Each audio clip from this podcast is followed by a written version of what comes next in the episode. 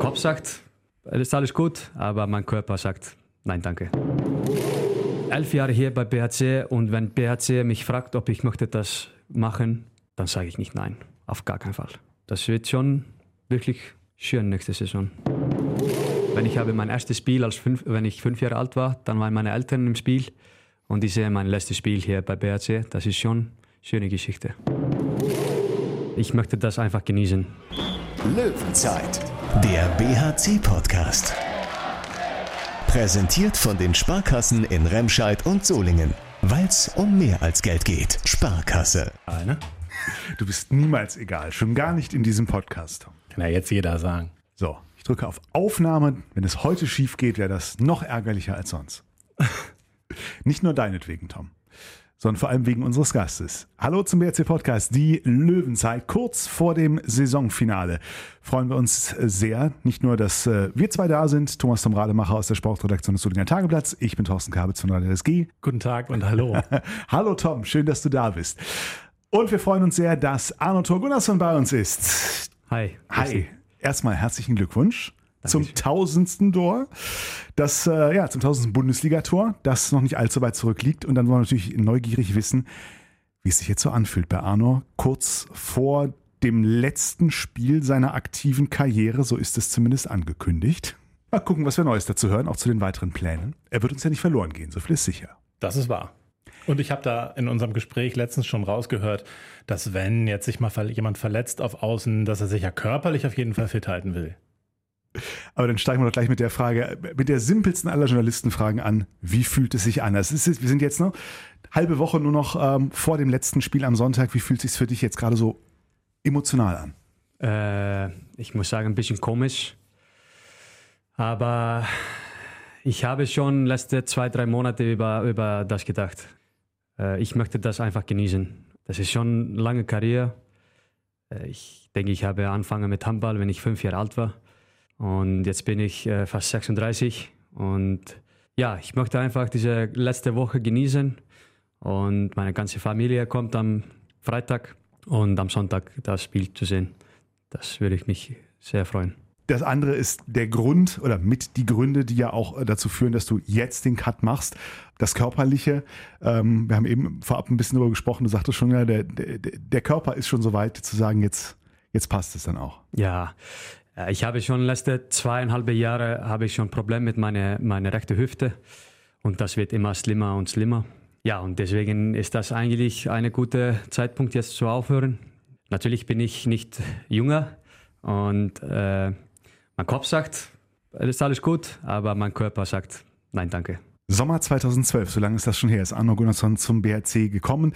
Jemand anders, der ein Jahr nach dir, eine Saison nach dir damals gekommen ist, äh, wird sich am äh, Sonntag auch aus seiner aktiven Rolle verabschieden. Fabian Gutbrot, andere Abschiede stehen an. Sprecht ihr unter denen, die jetzt da verabschiedet werden, irgendwie drüber? Sag mal, wie geht's dir? Was machst du? Planst du irgendwas? Oder wie ist, ist, ist das kein Thema? Ist das eins, was man noch so ein bisschen jeder mit sich ausmacht? Äh, über dich Abschied nicht. Äh, aber klar haben wir letzte, letzte Monate über, über unsere Körper äh, gesprochen und äh, das ist eigentlich ganz genau auch bei, bei Fabian, dass sein Körper ist schon, schon alt geworden und äh, ja, und deswegen ist das auch für ihn ein äh, guter Zeitpunkt jetzt zu aufhören.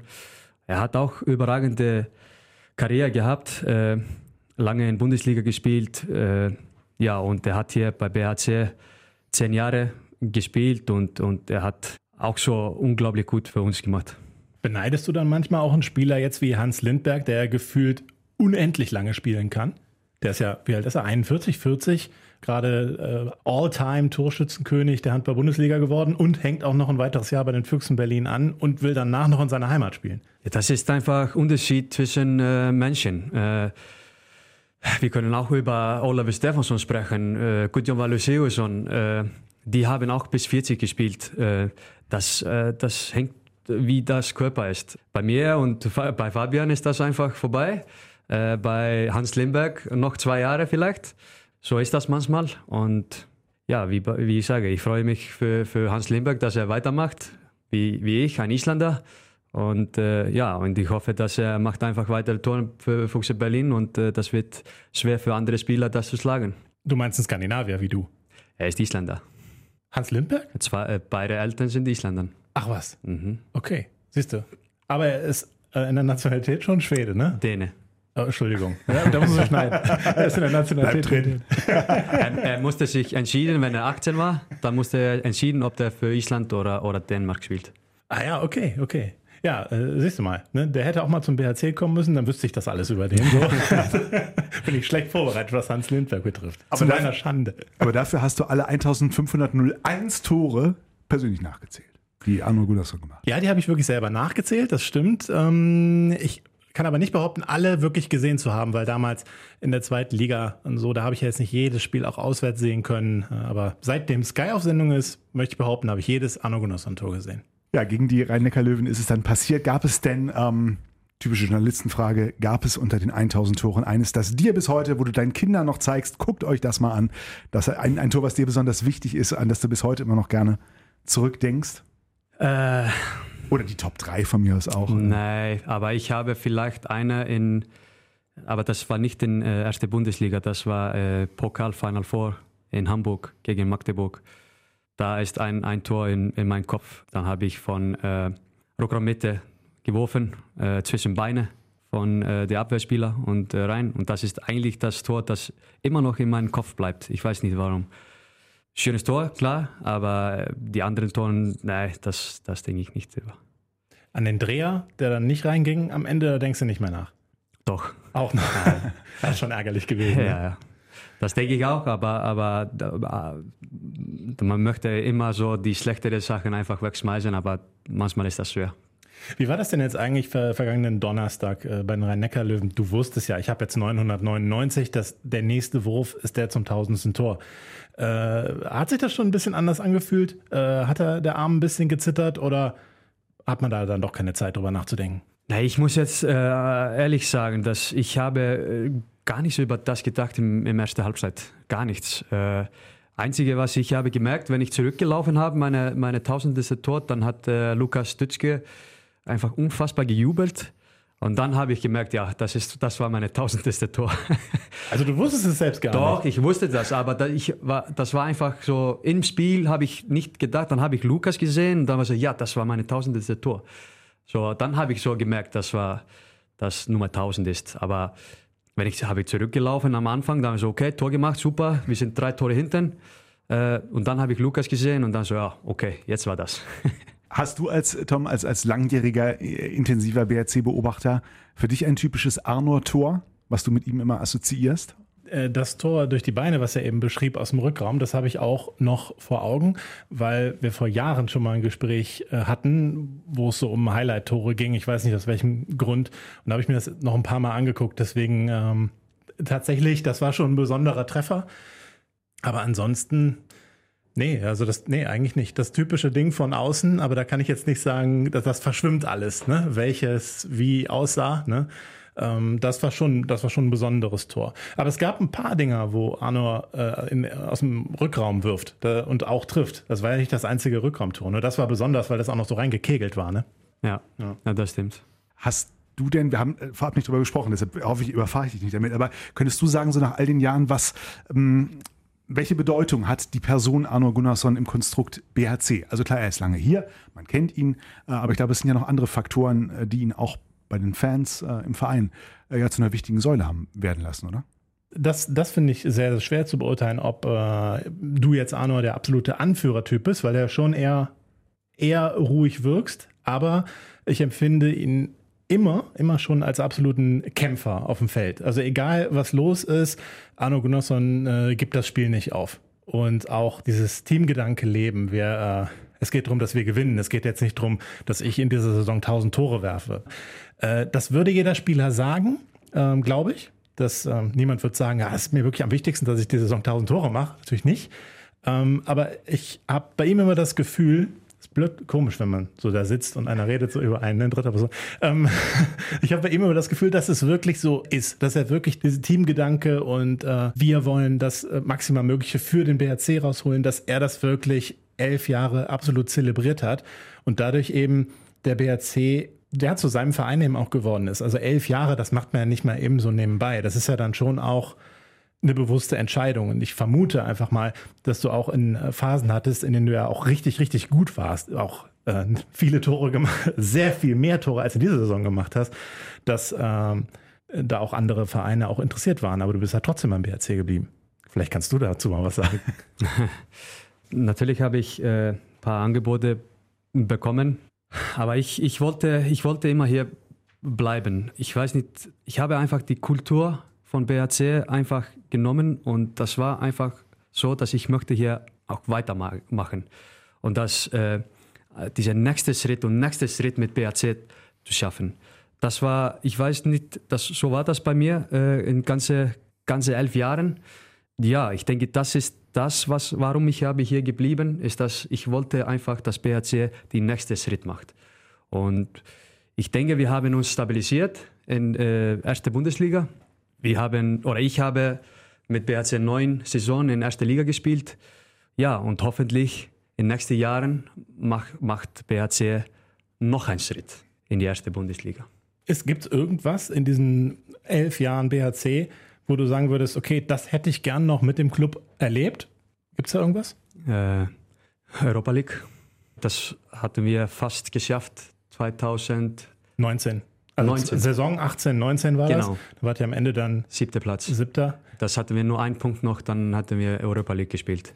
Ja. Äh, ich habe tatsächlich League. heute noch an das Spiel gedacht bei den Eulen Ludwigshafen. Mhm. Mit sieben geführt, meine ich, und dann mit einem verloren. Ja was ja schon die Geschichte ein bisschen geändert hat. Hättet ihr das über das Ziel gebracht, wärt ihr wahrscheinlich am Ende Sechster gewesen und Ludwigshafen wäre eben in die zweite Liga abgestiegen. So kam alles anders. Mhm. Ja. Hängt das noch nach? Tatsächlich ist es auch dieses Spiel. Also für mich war das das Spiel, was es am Ende gekostet hat. Zum Beispiel, dieses Spiel ist einfach weg von meinem Kopf. Jetzt, okay. jetzt sagst du mir das jetzt? Ja, tut mir leid. Rudelfunk. Aber wohin der Weg auch noch weiter führt, vielleicht auch in die Europa League oder wie auch immer, Arno Gunnarsson wird diesen Weg ja noch weiter mitgehen. Jetzt wissen wir schon, wussten wir schon, okay, Arno Gunnarsson bleibt im Verein, äh, wird ins Trainerteam wechseln. Äh, es wurde schon darüber spekuliert, gibt es demnächst einen, einen Außenspielertrainer. Was genau werden deine Rollenaufgaben nach der Sommerpause sein? So, erstmal äh, bin ich im Trainerteam mit äh, Jamal und äh, Per. Äh, da will ich äh, viel helfen mit dem Spielanalyse, äh, Videoschneiden. Und dazu natürlich mache ich dann Außentraining für, den, für die Außenspielern. Äh, wenn die anderen Spieler 4 gegen 4 auf der anderen Seite sind, dann bin ich mit dem Außen auf der anderen Seite. Bisschen spezielle Training. Äh, und dazu nehme ich B-Jugend bei BHC. ja, das wird schon wirklich schön nächste Saison. Ja, das klingt nach einer ausgefüllten Woche auch weiterhin, ne? Ja, und äh, das, das freut mich. Äh, ich finde das auch wichtig, dass wir hier ein bisschen weitermachen mit dem, mit dem Jugend. Zum Beispiel in Island ist das so, das ist nur konzentriert auf dem Jugend eigentlich. Und äh, so ist das in Skandinavien. Äh, das ist nicht so einfach, äh, Spieler zu kaufen von anderen Ländern. Äh, deswegen finde ich das auch sehr wichtig, dass wir hier gute Schritt machen für die Jugend und und wir schauen mal, was passiert. Das ist ja jetzt eine Neuigkeit, also die, äh, dass du die B-Jugend trainierst, ist ja jetzt eine Neuigkeit. Wie ist es denn dazu jetzt gekommen? Also, dass ausgerechnet die B-Jugend ist und nicht zum Beispiel die A-Jugend. Warum hast du dich dafür entschieden oder warum hat man dir das nahegelegt? Kann auch sein. Das war eine Idee von äh, Christoph Rath, Tutsch. Äh, hat mit mir und mit äh, Fabian Gutbrot gesprochen, plus äh, Jörg Förste. Und ich fand das eigentlich schon eine gute Idee. Da sind die, die Jungs äh, 16 Jahre alt und das ist wirklich äh, gutes Alter. Und ich denke, für mich ist das äh, auch ein guter Schritt, das äh, Cheftrainer zu sein, bei zum Beispiel B-Jugend. Da habe ich äh, große Rolle und in äh, erster Mannschaft bin ich natürlich dabei und äh, hilfe mit dem Analyst und, äh, und mit den Außenspielern. Ja, deswegen denke ich, das ist äh, gut zusammen gemacht, äh, dass ich Cheftrainer bin plus Assistentcoach bei erster Mannschaft. Christoph Rath, Jugendkoordinator beim BRC, für die, die es nicht wissen. Das ist aber dann schon was, was dich auch reizt. Also eben Talente entwickeln nach diesem isländischen oder skandinavischen Vorbild. Ja, genau. Das ist ganz genau, wie ich das sehe. Du hast dich auf dein Trainersein, äh, Dasein ja auch vorbereitet, hast äh, Lizenzen, etc. alles gemacht. Wie würdest du dich selber ähm, einschätzen? Wie, äh, wie ist Arno so als Trainer? Was für ein Trainertyp? Äh, wie würdest du dich selber einschätzen? Äh, wie, oder wie wärst du gerne? Ja, ich denke, das ist, äh, jeder Trainer sagt, dass, dass der Trainer möchte, dass jeder Spieler zum äh, Training kommen mit voll Fokus. Aber äh, ich würde sagen, mein Stil ist so, ist mehr für viele Tempo. Viel Tempo im Training. Und dazu kommt dann natürlich im Spiel. Das Mannschaft spielt sehr viele Tempo, schnelles Handball. Und dieses Entscheidungsspiel ist dann schon besser geworden. Weil wenn du eine Mannschaft hast und du möchtest wirklich Tempo machen, dann mussten die Spieler auch gutes Entscheidungsspiel haben. Und das ist eigentlich, was ich sehe, mich als Trainer jetzt. Und dann vielleicht wird das etwas anderes später. Man weiß nie. Bleibt noch die Frage, ob ja. bei Handballtrainer Arno Gunnarsson auch Fußball gespielt werden darf und unter welchen Bedingungen? Äh, heute ist der letzte Training vor Sommerferien bei mir, weil ich äh, nach dem Spiel gegen äh, Erlangen, dann bin ich weg und na, äh, fliege nach Island. Deswegen habe ich gestern zu den Jungs gesagt, heute äh, spielen wir Fußball. Aber nur zehn Minuten. Die Familie fliegt ja extra ein. Du hast ja bestimmt eine große Familie. Äh, wer kommt denn jetzt da alles? So, das äh, kommen nicht alle, aber wird schon, schon viele Leute hier. Ich habe zum Beispiel elf Tickets bestellt. Und ah ja. für mich ist das schon viel, weil das ist schon sehr oft, wenn ich Ticket bestelle, dann ist das nur ein oder zwei. Also Eltern, dein Bruder, äh, nein, Bruder nicht, weil er ist mit der Nationalmannschaft, aber das ist meine Eltern, meine Schwester kommt von Dänemark, äh, mein bester Freund von Island kommt auch. Äh, so, das ist schon viele Leute, ja. Also ist schon auch was Besonderes im Hause Gunnarsson, beziehungsweise ihr habt ja alle andere Namen. äh, ist das schon was Besonderes, dass du jetzt ein letztes Spiel machst? Ja, ich denke, das ist schon lange Zeit, dass ich habe äh, in Ausland gespielt und ich denke, dass äh, ja, meine Familie möchte gerne mein letztes Spiel sehen. Ich habe auch äh, über das gedacht, äh, wenn ich habe mein erstes Spiel, als fünf, wenn ich fünf Jahre alt war, dann waren meine Eltern im Spiel und ich sehe mein letztes Spiel hier bei BRC. Das ist schon eine schöne Geschichte. Was ich noch zur Jugend dann äh, fragen wollte, gibt es, kannst du dir dann, also du bist ja jemand, der sehr, ich würde schon sagen, kontrolliert ist. Natürlich zeigst du auch Emotionen auf dem Feld, ganz klar. Äh, aber kannst du dir vorstellen, auch als Trainer mal also so, so auszuflippen oder richtig laut zu werden? Oder wirst du dann bewusst richtig laut? Oder weißt du das noch gar nicht? Äh, ich denke, das würde kommen, ein paar Trainingseinheiten, dass ich muss meine Stimme nutzen. Auf jeden Fall. Und ich in sechs, letzte sechs Wochen habe ich zweimal pro Woche die Jungs trainiert. Und da habe ich schon ein, zweimal meine Stimme genutzt. So, ja, ja, das, das würde kommen. Aber Endeffekt ist das, wenn die Jungs fokussiert im Training sind, dann, dann muss, man, muss man nicht das machen. Gibt es da konkrete Ziele für die B-Jugend, die du dir setzt oder der Verein dir auferlegt oder so, was du da erreichen sollst oder auch erreichen willst? Spiel aufbauen, das ist das Wichtigste. Das ist einfach, dass die Spieler entwickeln sich. Ich sehe das so, dass äh, klar ist das schön, Spiele zu gewinnen, äh, das ist keine Frage. Aber wenn du siehst, dass die Spieler entwickeln sich und die werden besser, das ist das Schönste für so jüngere Spieler. Und dann kommt es automatisch, dass man dann vielleicht um eine deutsche Meisterschaft damit spielt, die ja in der B-Jugend schon ausgetragen wird. Ja, natürlich, wenn das gut läuft, dann ja. Aber ich sehe das so, dass jeder Spieler ist natürlich anderes und jeder Spieler braucht ein bisschen mehr Zeit oder weniger Zeit. Und für mich ist das Wichtigste, dass jeder Spieler ein bisschen entwickelt sich. Ja. Die Lizenzen, die hast du ja quasi so neben deinem Profi-Dasein äh, gemacht. Mussten das dann wirklich alle sein? Also fängt es bei der C-Lizenz an, B, A und dann Mastercoach? Mhm. Ich habe das, ich denke, C-Lizenz habe ich gemacht, wenn ich 18 war. Ja, schon eine Weile her. Ja. Und dann habe ich äh, A-Lizenz vor zwei Jahren gemacht und dann jetzt im Januar habe ich meine Mastercoach fertig gemacht. Und mit dem Mastercoach kann man im Prinzip alles machen. Da könntest du auch zum FC Barcelona gehen, Champions League trainieren. Oder isländische Nationalmannschaft. Ja, zum Beispiel. Wäre ja auch eine Idee. Äh, was ein interessanter Bogen ist, weil ich eben noch, als über Familie Spaß den ähm, Gedanken hatte, die Entscheidung, erstmal beim BRC zu bleiben, ist ja auch die Entscheidung, erstmal weiter hier zu bleiben. Ja. Gab es davon zu Hause Family-Reaktionen, so nach dem Motto, ach, wir dachten, jetzt kommst du so langsam mal wieder zurück oder lassen die dich noch gewähren? Äh, mein ältester Bruder hat gedacht, dass ich äh, würde nach der Saison zurückkommen. Aber äh, ich habe schon viele Gespräche mit meiner, meiner Mutter zum Beispiel. Und ich, ich sehe das einfach so ein äh, eine Riesenchance für mich als Trainer, dass ich äh, kann schon viel von auch Jamal und Per lernen und dazu die Chance, dass ich Cheftrainer bin bei B-Jugend. Ähm, Wie ich sage, das ist elf Jahre hier bei BHC und wenn BHC mich fragt, ob ich möchte das machen, dann sage ich nicht nein. Auf gar keinen Fall. Ist es denn dein Ziel, irgendwann auch mal eine Männermannschaft zu trainieren? Ja, wie, wie ich sage, das ist schon, jetzt ist das schon neu und äh, der erste ist einfach das zu machen und dann schauen wir mal, was passiert. Also isländischer Nationalcoach dürfte ja sehr umworben sein, der Job, weil ich glaube, im Januar, als der Mastercoach-Lehrgang vorbei war, da waren ganz viele Isländer, ne? Äh, da war der Björkvin Gustafsson doch auch, ne? Ja, ja, das war schon viele Länderspieler da. Ja. Über 3000, denke ich. Da wird schon spannend, wer irgendwann die Nationalmannschaft haben wird. Einer davon wird es sein, glaube ich.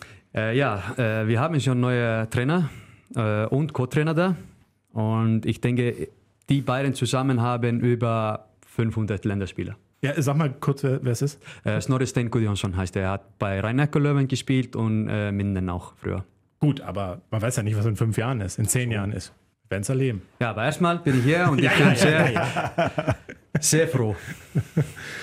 Ja, äh, und äh, du hast gesagt, ähm, ich hatte das eben schon mal so ein bisschen flapsig äh, angemerkt, du hältst dich körperlich dann aber schon fit, eben trotz deiner Hüfte. Fit, auch nächstes Jahr.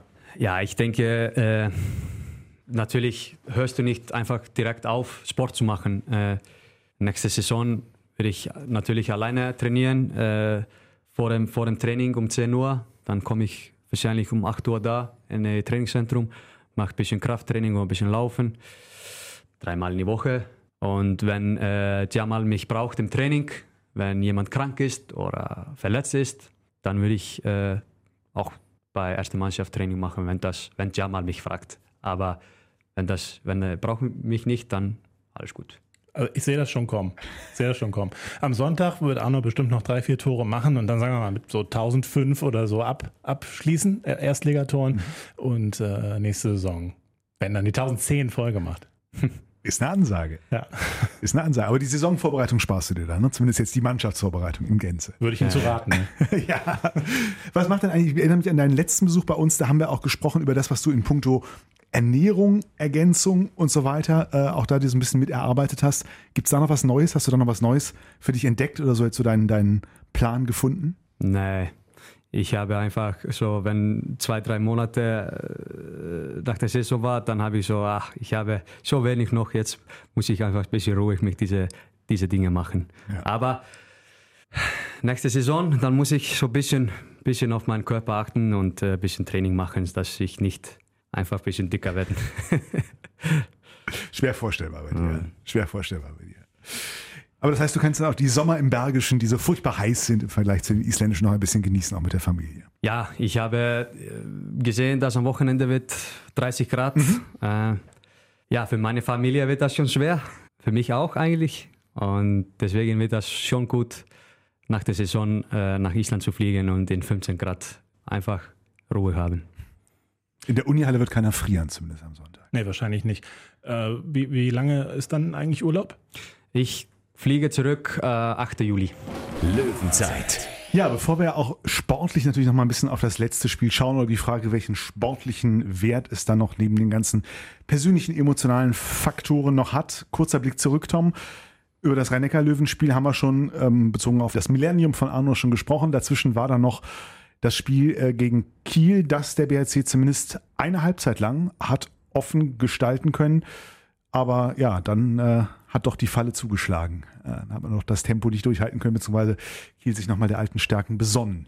Ja, fasst du eigentlich ganz nett zusammen, finde ich. Ne? Also die, die erste Halbzeit war sehr stark vom BRC. Man hat da vielleicht auch ein paar Chancen eben zu viel liegen lassen. Also das Potenzial war da, die Halbzeit auch mit drei, vier ja, fünf Tore wäre schon sehr großzügig gewesen, aber drei, vier Tore hätte man sich jetzt nicht äh, wundern müssen als äh, Kiel, als CRW Kiel und wer weiß, wie es dann eben läuft, äh, ob dann die Wende auch so einfach gelingt, weil Kiel kam einfach sehr, sehr stark aus der Pause. Irgendwie so das Gefühl, ja, äh, BRC hat jetzt dann wahrscheinlich, das ist natürlich Quatsch. Ihr habt natürlich mit der 5 zu 1 bzw. der offensiven 3 zu 1 Deckung von Kiel gerechnet. Aber erstmal war der Ball mal schnell zweimal weg. Kiel macht ganz zügig die Tore und ist dann plötzlich am Drücker und kontrolliert das Spiel. Ähm, ne? Man hat sich nicht aufgegeben, aber dann irgendwie für, so richtig für einen Sieg kam man eben auch nicht mehr in Frage dann. Ne? Also war, war in Ordnung, aber die Sensation lag jetzt auch nicht in der Luft. War die Überraschung nach der ersten Halbzeit größer, dass es bis dahin so gut lief oder die Enttäuschung nachher, dass ihr dann daran nicht mehr habt ansetzen können? Wir, wir haben, fand ich, schon gute erste Halbzeit gespielt. Mhm. Äh, und dann in zweiter Halbzeit, äh, klar haben wir zusammengesprochen in der Kabine, dass wir weitermachen und äh, Tempo spielen und, und alles. Aber das Ding ist, dass wir wussten auch, dass Kiel würde zurückkommen. Äh, das haben die gemacht und wenn die Kiel-Maschine so spielt, dann ist, dann ist das wirklich schwer, Kiel zu schlagen. Die spielen über die Meisterschaft und man hat schon gemerkt, dass letzte, weiß nicht, 17 Minuten, dann haben die einfach rot gesehen und weitergemacht. Und das haben wir gut gemacht. Wir müssen auch schon stolz auf unsere erste Halbzeit zu sein. Aber in zweiter, zweiter Halbzeit dann konnten wir so ein bisschen, bisschen mehr machen in die Abwehr und, und auch ein bisschen mehr äh, Tempo zu spielen. Und ich fand es persönlich dann auch gut am Ende, dass es dann nur noch auf drei rangekommen ist. In Kiel hielt sich die Begeisterung, bei den Kielern hielt sich die Begeisterung insbesondere äh, im Tor sehr in Grenzen darüber, äh, äh, dass der Abstand dann nochmal enger geworden ist. Ich hätte es am Ende unverdient gefunden, wenn da irgendwie eine fünf oder, oder mehr Tore Niederlage gestanden hätte, oder? Naja, ich fand äh, einfach, dass man das nicht machen muss, da diese Auszeit zu nehmen, 15 Sekunden vor dem Ende. Und insofern habe ich mich sehr gefreut, dass äh, der Ball dann bei Christopher Rudek gelandet ist und der den dann auch noch ins leere Tor schmeißt. Das fand ich dann irgendwie bezeichnend. Das passte einfach schön ins Bild. Von daher fand ich, das Ergebnis geht auch vollkommen klar. Ne? Drei Tore Niederlage, das, das passt ja auch zum Spiel. Das muss man einfach so sagen. Kiel war dann auch stark in der zweiten Halbzeit. Natürlich. Äh, ich hatte eben gefragt, was du beim BRC vielleicht vermisst hast, den Europapokal, die Europapokal-Qualifikation, hast du gesagt. Der Sieg gegen Kiel nicht. Weil das ist ja auch was, das fehlt ja. 19 Spiele, kein einziger Punkt. Ja, das stimmt. Das könnte man auch sagen. Das wäre, ja. wäre schön, einmal Kiel zu schlagen. Und das haben wir fast vor zwei Jahren geschafft in Kiel. Dann hatten wir, oder einen Punkt zu holen.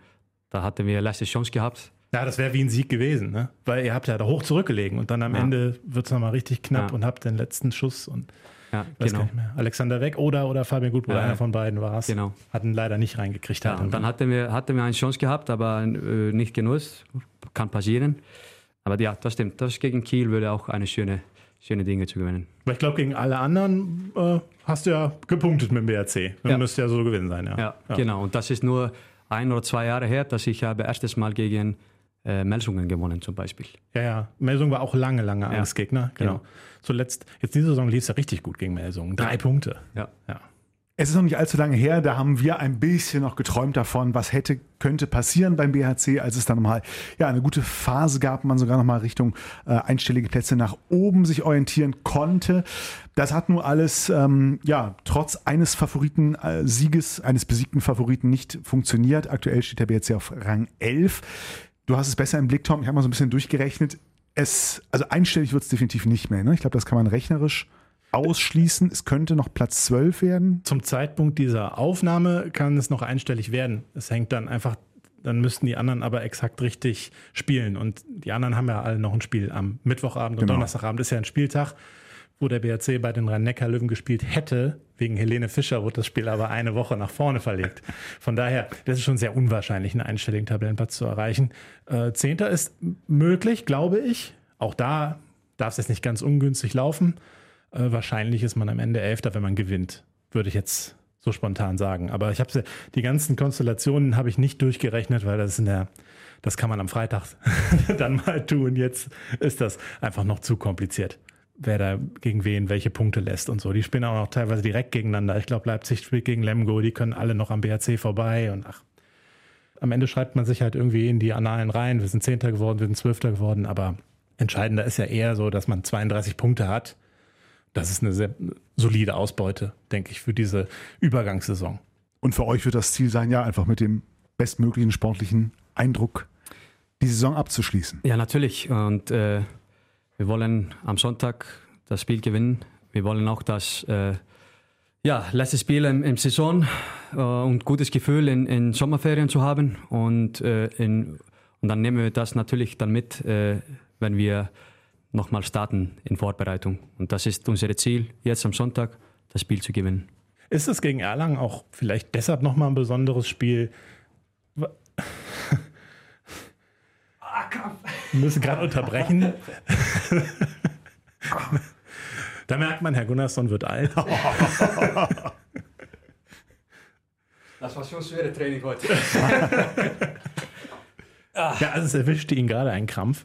Ich setze nochmal an. Äh, Ist das gegen Erlangen denn auch äh, vielleicht ein, in dieser Saison ein besonderes Spiel, weil im Hinspiel, da ist ja dann tatsächlich Chabasic als Zuschauer der Halle verwiesen worden und das äh, Schuld daran oder, oder federführend bei diesem Rauswurf soll dann auch noch Aufsichtsratschef Carsten Bissel gewesen sein. Also eine mega kuriose Geschichte, die natürlich jeder mitbekommen hat. Denkt man da vielleicht als Team auch, ach komm, die hauen wir jetzt auf dem Feld nochmal weg?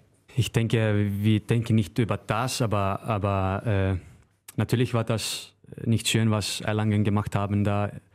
Äh, aber wie ich sage, das ist, wir sind alle Sportler, wir, wir denken nur über das nächste Spiel und da ist eigentlich immer unser Ziel, äh, zwei Punkte zu holen und natürlich ist das Besonderes für mich auch, dass äh, mein letztes Spiel für BRC ist und ich würde alles machen, dass äh, selber alles machen, dass wir zwei Punkte holen und mein letztes Spiel zu gewinnen. Das reicht als zusätzliche Motivation, das letzte Spiel zu Für- für gewinnen. mich, da braucht ja. man nicht sowas noch. Nein, für mich ist das So einfach, Posse. Einfach letztes Spiel alles geben und weil ich, ich denke, ich spiele nicht, nicht mehr nach, dem, nach dem letzten Spiel. Ja, wir werden sehen. Ja. Aber ich denke mal, es ist ja auch für Chaba das letzte Spiel. Chaba kann nicht mitspielen, ja. Knie-OP. Okay, aber aus. sein Abschied, pardon, hast du, Sein hast du Abschied, völlig ja. recht. Ja, sein Abschied, und ich glaube, er wird äh, trotzdem wahrscheinlich anderes zu tun haben, als äh, während des Spiels äh, an der Halle zu stehen und irgendeinen Erlanger rauszuschmeißen oder sowas. Hätte natürlich was. Hätte was. Chaba wird mit Hausrecht ausgestattet. Ah, was eine Geschichte. Ja. ja, aber leider.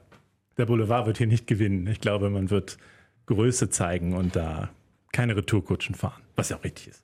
Ja, dann bleibt uns eigentlich nur noch ein letzter, ein, ein letzter, oh, das klingt schon final. Ein, ein, ein Tipp von dir, Arno, für Sonntag. Ich habe, wenn ich habe hier im Podcast gekommen, dann habe ich nie eine Zahl gesagt. Ich habe immer gewinnen, habe ich immer gewinnen gesagt. Kann ich mir kaum vorstellen. Habe ich. Ich kann mich so, immer nur, ich kann mich Habe ich schon Zahl gesagt? Nein. Ja, also Chaba Such hat mal 1-0 getippt, das weiß ich noch. Äh, dann wegen, das ist meine letzte Podca Podcast für letztes Spiel, dann würde ich sagen 30, 25. Also ein richtig souveränes Ding zum Ende, wo man dann ausgelassen die Verabschiedung angehen kann. Hast du eigentlich Sorge, dass du das äh, sehr emotional siehst am Ende und da vielleicht auch eine Träne verdrücken musst? Keine Ahnung, ich weiß nicht. Ich bin, äh, Als Natürlich, Trainer musst nat- du sagen, habe ich mich noch nicht mit beschäftigt. Aber mach weiter. ja, natürlich bin ich äh, emotional Spieler auf dem Spielfeld, aber äh, ich, vielleicht, wenn ich meine, meine Tochter, meinen Sohn, meine Frau, meine Eltern da oben sehen, vielleicht ja. Aber wir schauen mal, was passiert. Das Mikrofon lässt dir aber noch geben, ne? Dass du da so ein paar Worte an die Fans. Äh, ja, wenn ihr mir ein Mikrofon geben, dann Ganz ich bestimmt. ein Da paar, bin ich paar ganz Wörter sicher. sagen. Ich mache das nicht, aber das wird bestimmt passieren. Ja, wenn die das machen, dann muss ich dann natürlich etwas sagen. Ja. Ja, ja. Ich glaube, wir werden aus nicht nur einem Paar Augen ein paar Tränen sehen am Sonntag. Was ist denn dein Tipp, Tom? Für das Spiel Mhm. oder ob es Tränen gibt? Wer zuerst weint. Ja, ich glaube äh, einfach, dass das äh, Hinspielergebnis umgedreht. Also 30, 27 BRC diesmal. Ich sage ein 28 zu 22 für den BRC. Ich mache es noch eine Spur deutlicher. Gut. Auf jeden Fall würde man mit einem Sieg vor Erlangen bleiben. Und wer weiß, also ne, letztes Podcast-Interview als aktiver Spieler, aber auch hier, ne, auch hier sind die Plätze für nächstes Jahr noch nicht vergeben. Ob Tom hier nochmal aufgestellt wird nächstes Jahr für den Podcast oder ob du das einfach übernimmst. Tom, Tom macht das super. Genau, Ja, danke. er muss weitermachen. Ah, danke. Ja, dann danke ich sehr herzlich, dass ich hier auch äh, kurzzeitig dabei sein durfte. Und wünsche dann viel Spaß in der nächsten du machst Saison das auch super. mit Tom und Arno im neuen BRC-Podcast der Löwenzeit. Arno, wir danken dir sehr für den Besuch. Alles Gute Danke dir. für Sonntag und äh, für alles das, was danach kommt. Wir kommen auf jeden einmal, einmal darf ich noch, glaube ich, Tom. Ne? Wir machen noch eine Saisonabschlussfolge auf jeden Fall. Ja. Haben wir schon entschieden, mit wem oder machen wir das alleine? Fabian Gutbrot, bitte. Gut. Mal gucken, Brot. ob er sich breitschlagen lässt, ne? Bei einer Portion Spätzle mit Fabian Gutbrot die Saisonabschluss. Naja, eventuell, ne? Vielleicht ist er ja dann auch schon Montag früh um 9 Uhr auf der Autobahn Richtung Schwabenland. Man weiß es ja nicht. Ich denke nicht. Nee? Nein. Okay, dann hoffen wir es. Auf Isländisch auf Wiedersehen. Schauen uns.